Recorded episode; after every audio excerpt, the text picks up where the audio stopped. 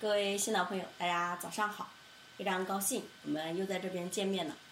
那昨天晚上呢，是我们昨天是我们的八月十五中秋节，是不是？大家知道八月十五这一天意味着什么吗？意味着是我们月亮在整个一年过程当中能量最强大的一个一天。所以为什么说你看我们的潮汐？在八月十五的时候，你看像钱塘江这种大的潮汐，为什么会出现这种问题呢？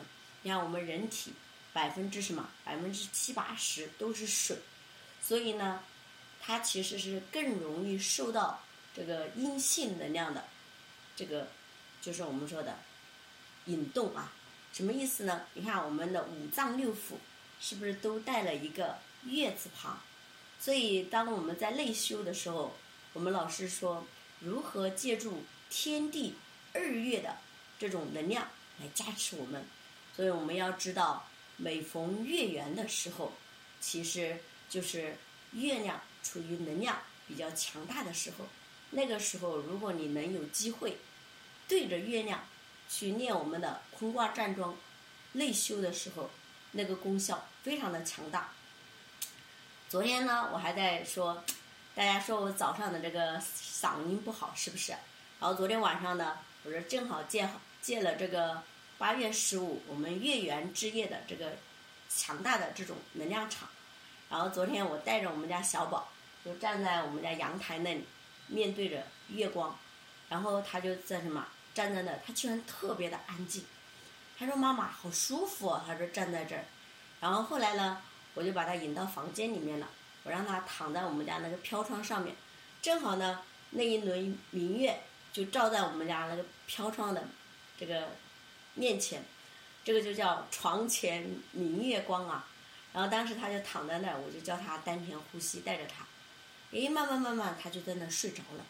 然后睡醒了以后呢，我就把他抱到什么，抱到床上。所以你就会发现，我们如果说真的懂得修炼的时候，如何运用天地。宇宙日月之精华来为我们所用，来加持我们生命的时候，我们就有一句话叫“人为万物之道，万物人之道”。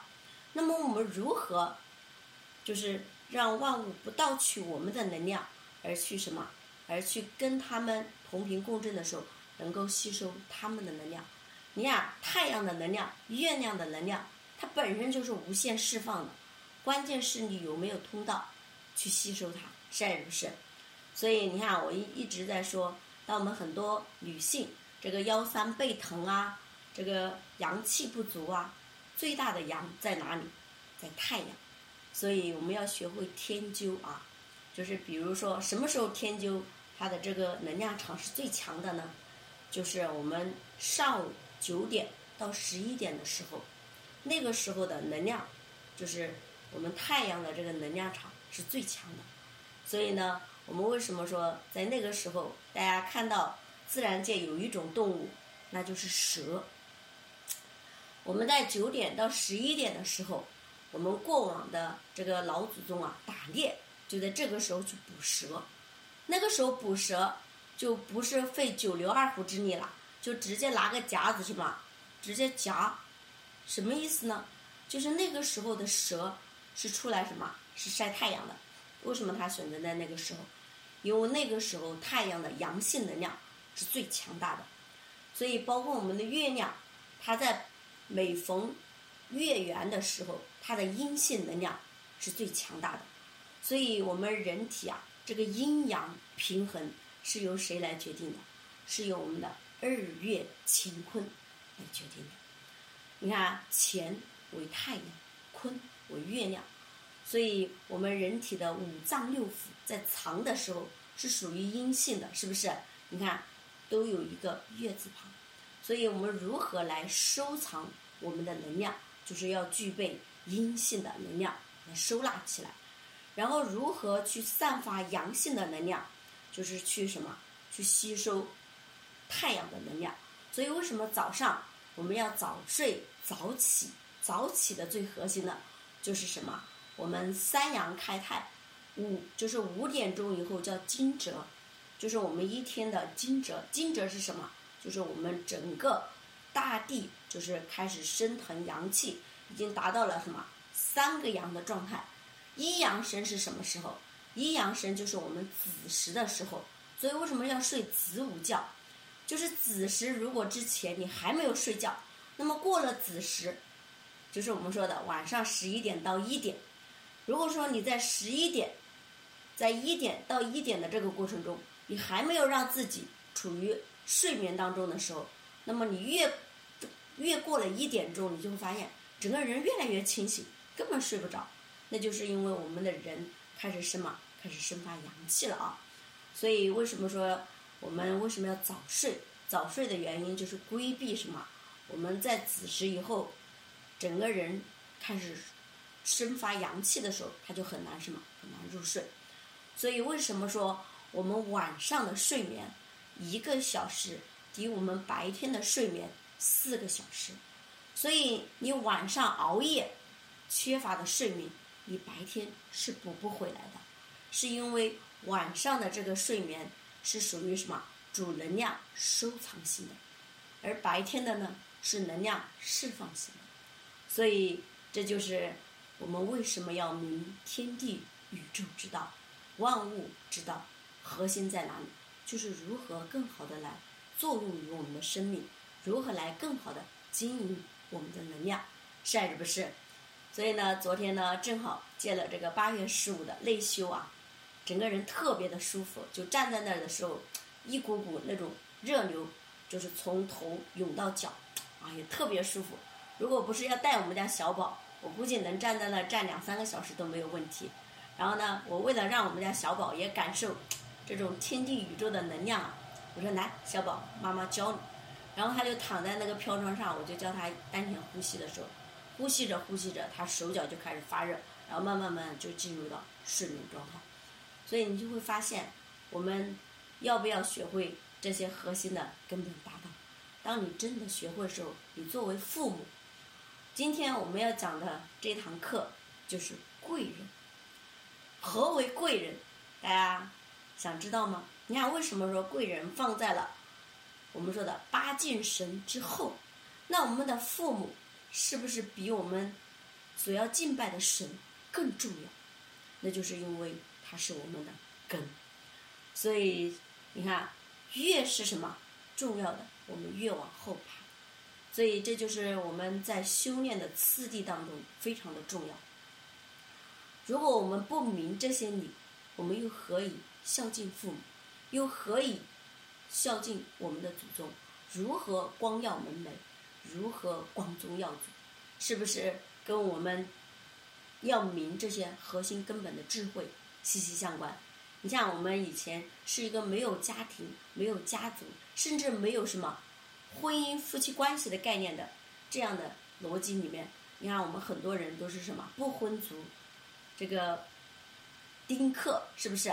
为什么会有这些思想？是因为他们根本没有认知到为什么我们要什么要去生儿育女。这个生孩子啊，大家知道吗？因为我们人生在世，你看短短也不过就是几十年就过去了。那么，如何让你的生命继续延续呢？那就是如何经营你的孩子，如何养育你的孩子。所以这个点呢，也是我们张老师一直在说。你看，我们说龙生九子，它为什么要生九子？是因为我们在这个生命诞生的新的一个起点的时候，你的生命将会再一次会得到延续。就像我们。每一个人身体里面都有我们什么老祖宗所有的信息，只是我们有没有机会打开我们那个信息体，去链接我们的什么远古老祖宗遗传在我们身体的那些信息的智慧。所以为什么说叫我们说叫高维下载？下载的是什么？无非就是打通了你那个小宇宙，就是直接跟老祖宗的开启了。你身体的信息体，所以它自动的会流露出来，所以看似很神奇，实则一点都不神奇。这是我们说的之所以为神，那是因为我们不知其神，所以为神，是还是不是？当我们真正知道的时候，其实就不神了，对吗？所以这就是我们为什么说学习这些核心根本的智慧啊，你就不会被很多的外相所困。所以我们说，你看佛家里面有句话，不被相所困。那核心是你要明这个相啊，你都不明这个相，你不认知这个相，你怎么会不被它所困呢？是还是不是？所以这就是我们为什么说，看似那些话都很有道理。但是真正让你真修实证的点，究竟有多少呢？你看，我们有的人修了一辈子的佛法，他真的明你何为修行不尽了，是还是不是？所以我们很多人是打着修行的旗号，在无限的折磨你自己，在无限的给自己不断的加什么，加框框，加锁链，就是让自己无尽的处于纠结和痛苦中。你看，最后修的，每天什么，出门都不敢出。你看，这就是我们很大的问题，对不对？你看，我们说放生，我们连自己这个生都没有放，你放谁的身？对还是不对？你看，我们自己的身体淤堵、寒凉、疾病缠身，你说你天天去放生，它真的就能让你的身体好吗？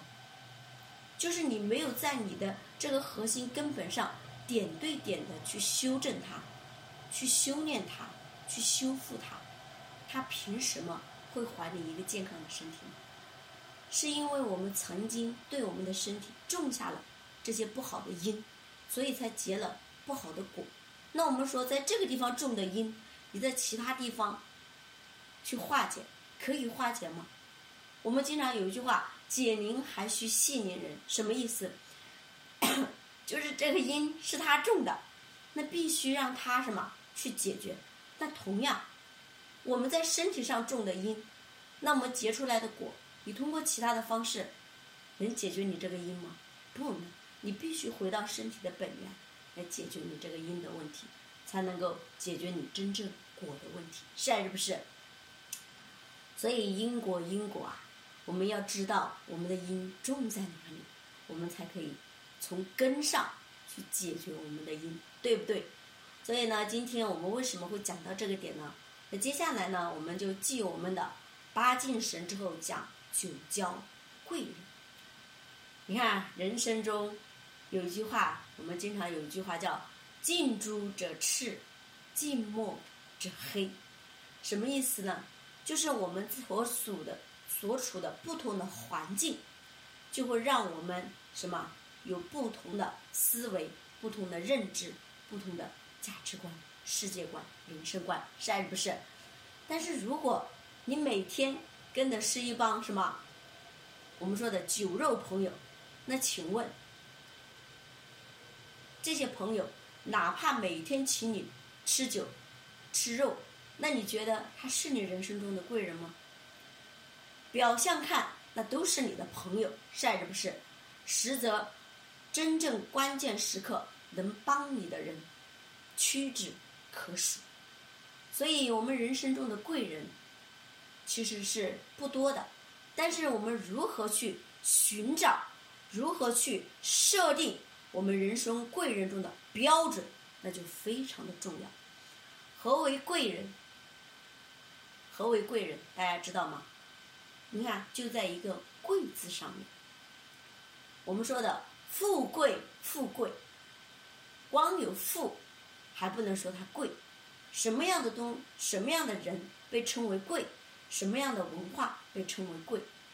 所以，真正能够让贵族崛起的，只有文化。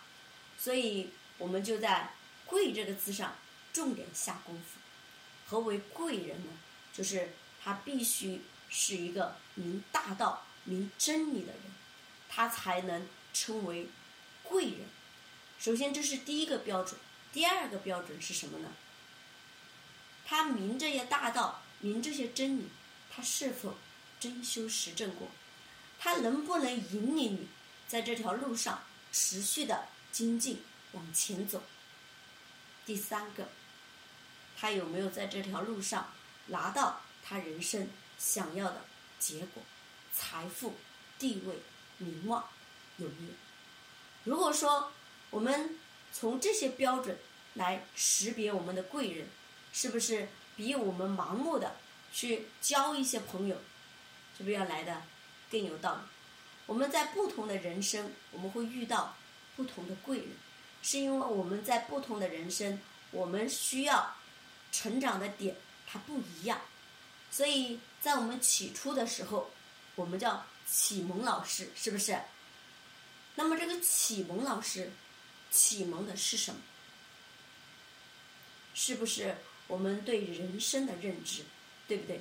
那么人生是不是又分很多的阶段、层级？那么这个时候，我们该去如何认知我们生命中的贵人呢？所以不同的阶段，我们的贵人是不一样的。但是呢，有一点非常清晰，就是这个。你所谓的人生中的贵人，一定是在某一个方面比你优秀很多。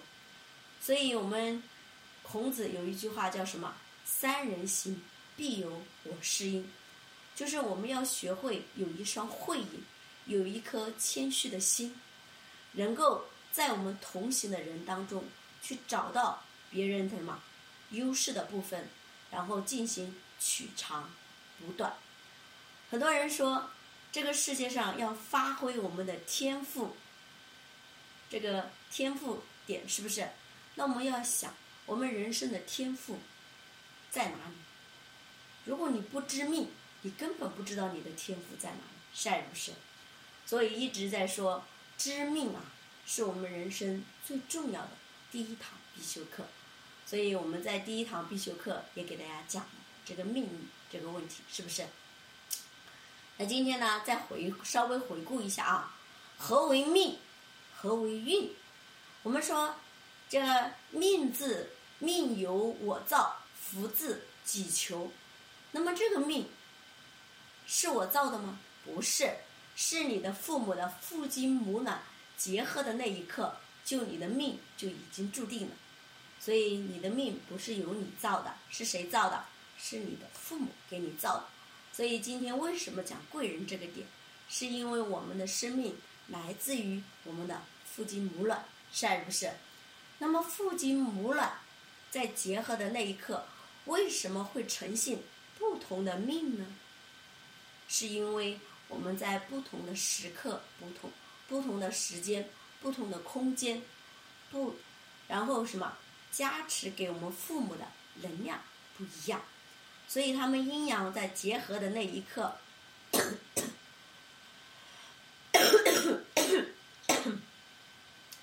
产生的什么？那股阴阳的能量的那个漩涡，它不一样。所以呢，漩涡不一样，它注入的这种什么宇宙注入的这种能量，先天能量，它就不一样。所以，它最后呈现的生命能量状态，它自然就不一样。所以，每一个人。虽然同一年出生的，甚至同年同月同日，但是如果地点不一样，空间不一样，那么呢，他的什么后面的命运就不一样，是还是不是？所以命就是我们相当于说的是什么？就比如说我们的初始地到目的地，就是初始地到目的地是什么？这个什么是没有办法改变的。唯一能改变的就是什么？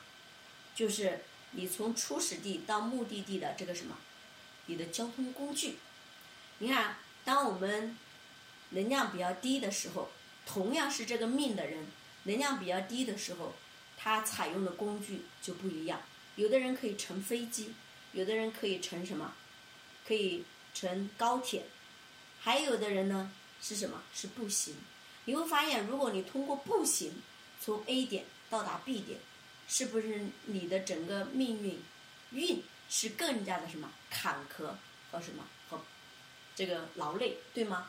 所以如果说你使你就是你知道你这个命，就是知道我这个从初始地到目的地，我知道我这个命是没有变办法变的时候，但是我知道我的这一生的命运的状态是什么，在不同的状态，我要如何去用智慧。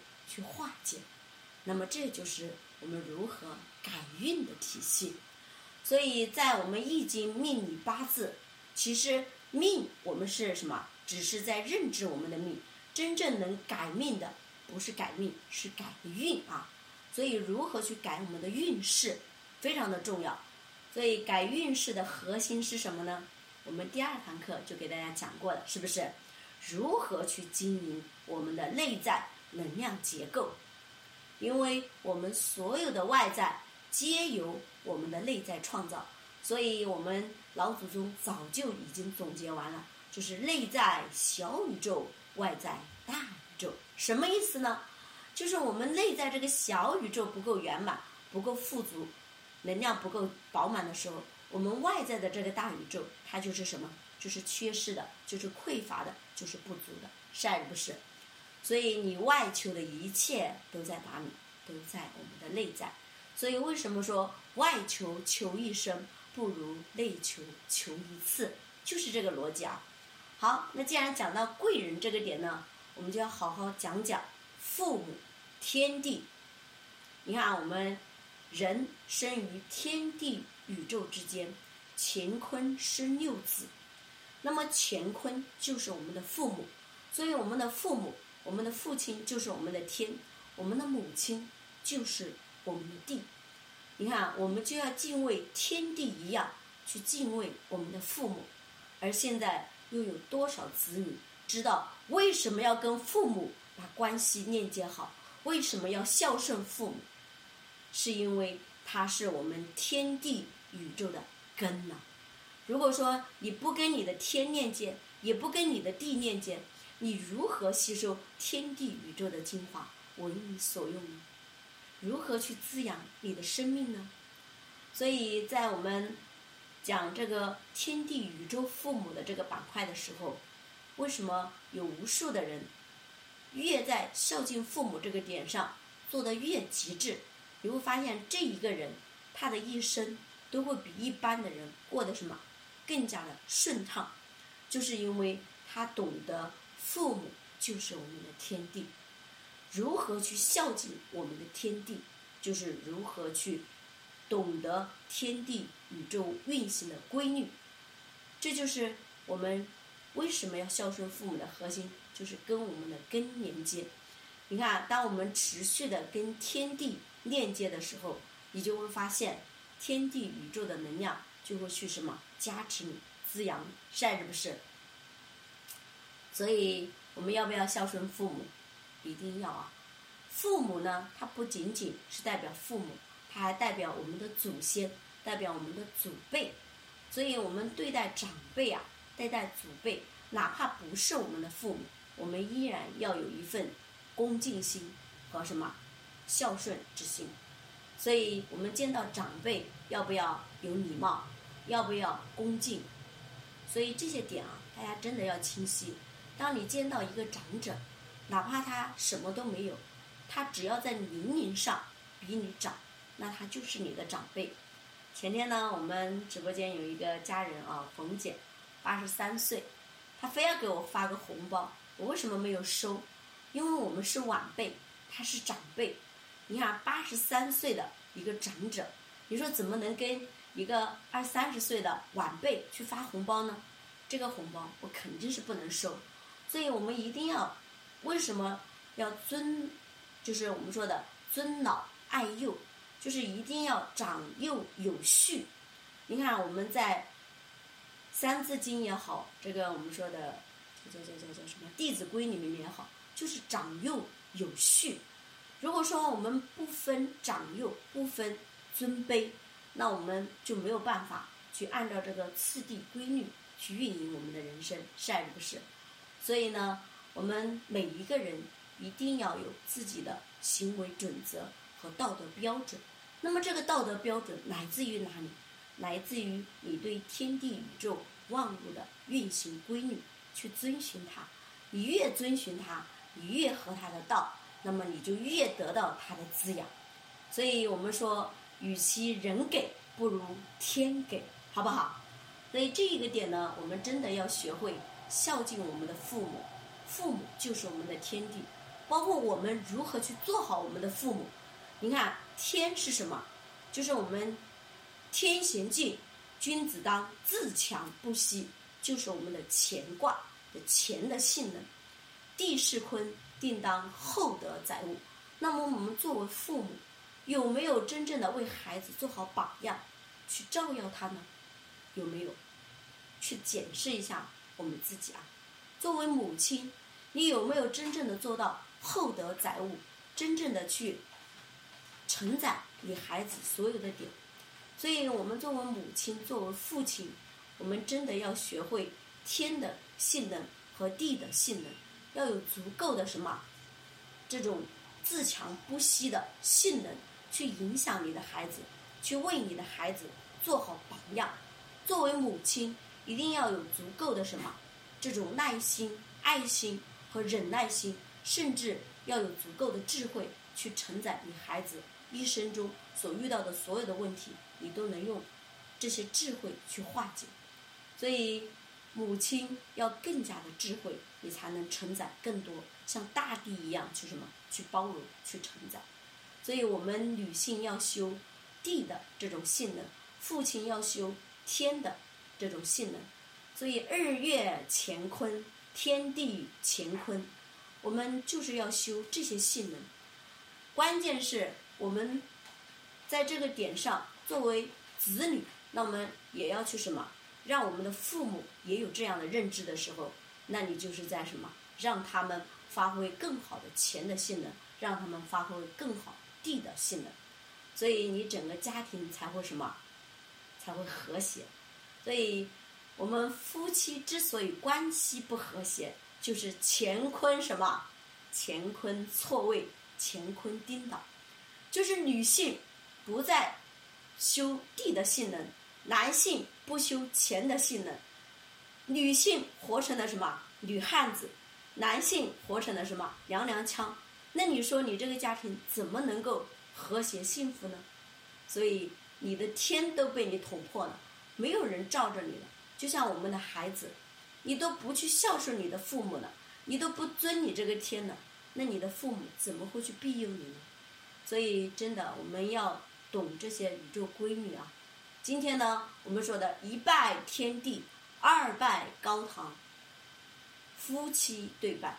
你看，从我们上古在这个风俗当中，就已经把我们天地作为了我们人生最最大的贵人，就是我们我们中国人最信仰的，就是天地啊。你看，我们经常说老天老天，你在国外你不会听到老天这两个字。你只会听到“上帝”二字，是不是？在中国，我们所有人信奉的只有天地、自然、万物之道的这个文化，所以中国人是最愿意什么接纳所有万事万物的，是因为他信奉的就是天地文化。所以你看，我们从最上古，我们都有祭天，是还是不是？这些都是传承下来的，所以我们真正信奉的。就是天地文化，那么我们如何在我们这一辈继续往下传承？那就是我们自己要开始识这些宇宙大道，好不好？所以我们要不要孝敬好我们的父母，同时要做好我们孩子的榜样，成为我们孩子的天与地，好好的去庇佑他，好好的去滋养他，好好的去承载他，更重要的是好好的。引领他，所以人生最大的教育就是我们的家庭教育。很多人把教育交给了谁？交给了培训机构，交给了学校，却唯独没有交给自己，是不是？所以真的要好好的认识这些道啊！你看，我们说，我们为什么要向天地宇宙万物去学习？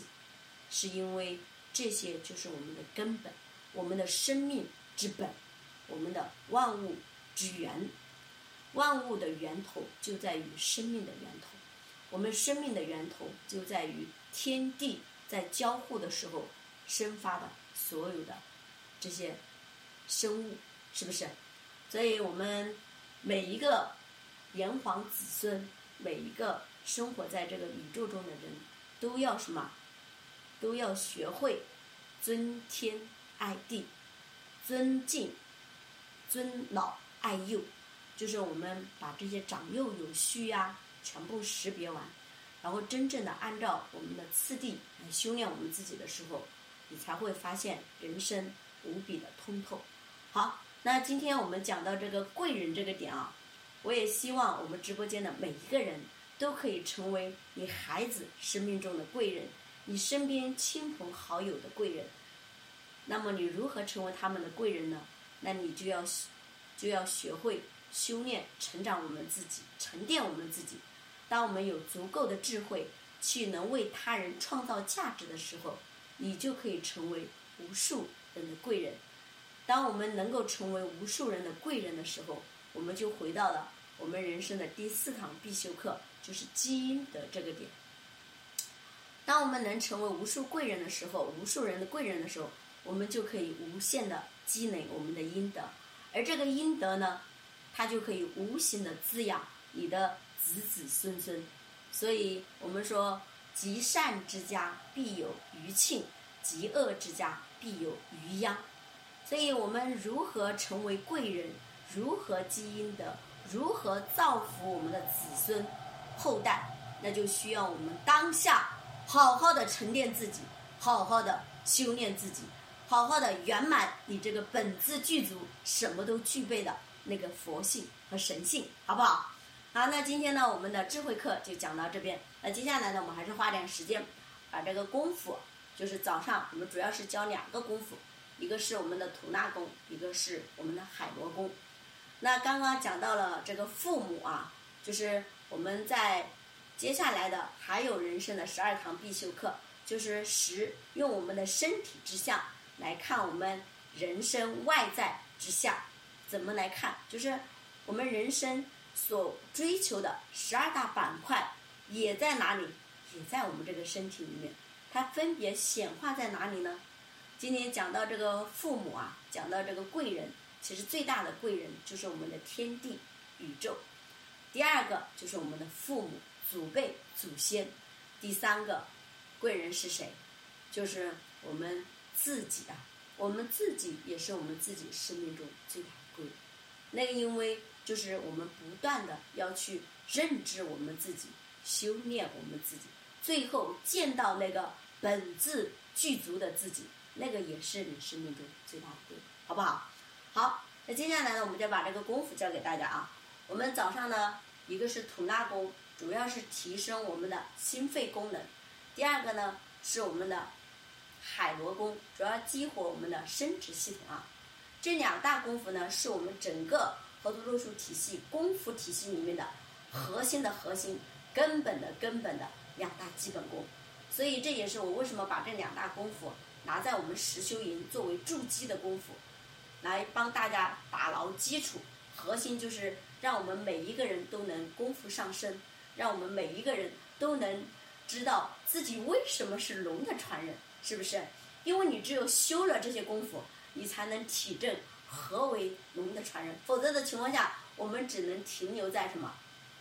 停留在这些我们的理论的层面，没有办法真正做到真修实证，是不是？所以我们这一套功夫呢，是来自于上古年山易的功夫武功兵法里面的一套成龙的生命蜕变体系的功夫。所以早上我们教的两个功夫，一个是我们老虎的功夫，一个是我们老鼠的功夫啊。所以这两个功夫呢，修炼完了之后，修炼上升以后，它可以打通我们的上三通，然后呢，海螺功可以打通我们的下三通。何为上三通？就是通我们的头、肩和什么和胸，所以甚至我们的背啊，就是这是一体的。然后接下来，海螺功打通的是哪里呢？是我们的下肢，就是我们的腿，对吧？腰胯这些部分，就是打通我们的下三通。而我们这个地方有一个带脉，大家不知道，大家知不知道？这个带脉连通了我们上下六条经络，所以我们把腰胯这个地方打通了以后，我们上下的六条经络就自动的就通了啊。所以带脉是我们人体的奇经八脉，先天脉络。十二地支的十二经络是我们的什么后天经络，所以奇经八脉呢，就是在解剖的时候，就是在人体的时候呢，是很难什么被发掘的。所以我们在这个奇经八脉，其中最重要的两大脉络就是我们的任督二脉啊。所以任督二脉，你看没有放在十二经络里面，是还是不是？任督二脉是放放在了什么奇经八脉里面啊？好，那接下来呢，我们就把这个吐纳功教给大家啊。首先，吐纳呢，对于我们整个血液循环这个点啊，有巨大的帮助。